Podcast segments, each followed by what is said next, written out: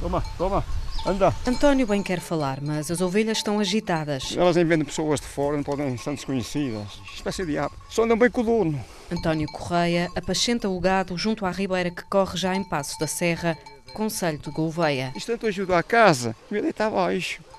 Ela Tanto ajuda a casa como a deitar abaixo. Deita-me abaixo. Sabe quanto é que eu gastei só para as vacinar? Então, e vim, 22. Para uma coisa, para uma coisa 100 euros. Eu descuido-me, meu Paula. O que vale mais é o que eu estou a dizer. Antes ainda uma bolita, agora ainda vão perguntando. E um Quanto burguês? custa uma ovelha? 5, 6, 5, 6 euros. 5, Só 5, 6 euros. E não dá mais. Vende melhor um borrego.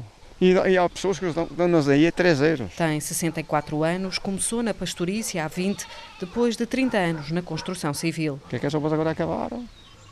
Não, nem há trabalho para enxada, ninguém. Olha, você vê tudo abandonado. Ninguém cultiva nada. Somos nós. Quem tem rebanho de ovelhas é que temos que cultivar para elas. Mas o resto, nada. Está tudo abandonado. E tudo é também esta fábrica aqui ao lado que ainda guarda imagens da indústria de lanifícios, que já fechou. Está lá, está lá tudo. Lanifícios, pastores, o tempo e as tragédias estão a levar a essência de Passos da Serra. Antigamente havia muito lobo, havia tudo. Agora não, agora morreu. Nas coisas, estes incêndios, parece que passou tudo.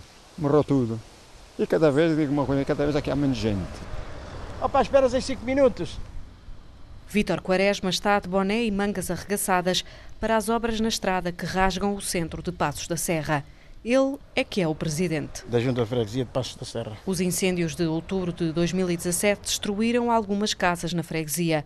Hoje já estão todas reconstruídas, mas o gado e os pastores estão a desaparecer. Eh, Já foi das aldeias mais industriais do Conselho da Guarda, do, do Distrito da Guarda. e do Os Conselho de Guarda. lanifícios. Com os lanifícios e malhas. Ah, neste momento o panorama é diferente, porque com a falência das fábricas e a desertificação do pessoal, ah, estamos a quase a zero. Sentados no banco de madeira à porta da junta, a conversa vai para muitos lados e acaba nas eleições. Vítor resume a campanha. Desinteressante. Portanto, a campanha não passou por aqui. Não passou. Não passou.